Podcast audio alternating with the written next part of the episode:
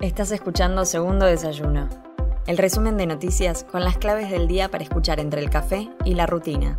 Estos son los títulos del lunes 18 de julio. El presidente invitó a Batakis al encuentro que tendrá con Biden.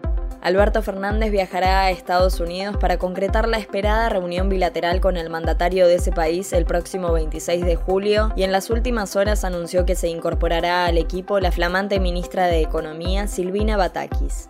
La titular de la cartera que dejó Martín Guzmán apunta a poder encontrarse en Washington con la directora del Fondo Monetario Internacional, Cristalina Georgieva, en un marco de cercanía con los vencimientos del acuerdo con el fondo estipulados para la segunda mitad del año en curso. Alberto Fernández encabezó la reapertura de Tecnópolis.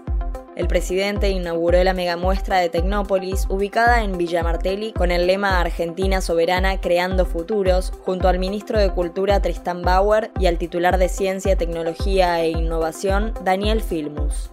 En el comienzo de las vacaciones de invierno, el mandatario llamó a las familias a conocer en Tecnópolis todo lo que el Estado hace en materia de cultura, educación, ciencia y tecnología. Silvina Batakis se reúne con los gobernadores provinciales. La titular del Palacio de Hacienda mantendrá un encuentro de agenda abierta a partir de las 11.30 con los gobernadores para repasar el plan económico y sumar apoyo político. La reunión tendrá lugar luego de los anuncios económicos en los que dio a conocer la hoja de ruta con la que el Poder Ejecutivo intentará pisar el gasto público para reducir el déficit fiscal, preservar las reservas de divisas y aumentar las exportaciones. Los casos de COVID subieron 24% en el país en la última semana, el Ministerio de Salud reportó este domingo 57 muertes por coronavirus y 39.656 contagios en la última semana en la Argentina, lo que representa una suba del 58% en la cantidad de muertes y 24,52% en casos respecto de la semana anterior. La cartera sanitaria indicó que son 401 los internados con COVID-19 en unidades de terapia intensiva, con un porcentaje de ocupación de camas de adultos en el sector público y privado para todas las patologías de 44% en el país. Exportarán vacunas para controlar un brote de fiebre aftosa en Indonesia.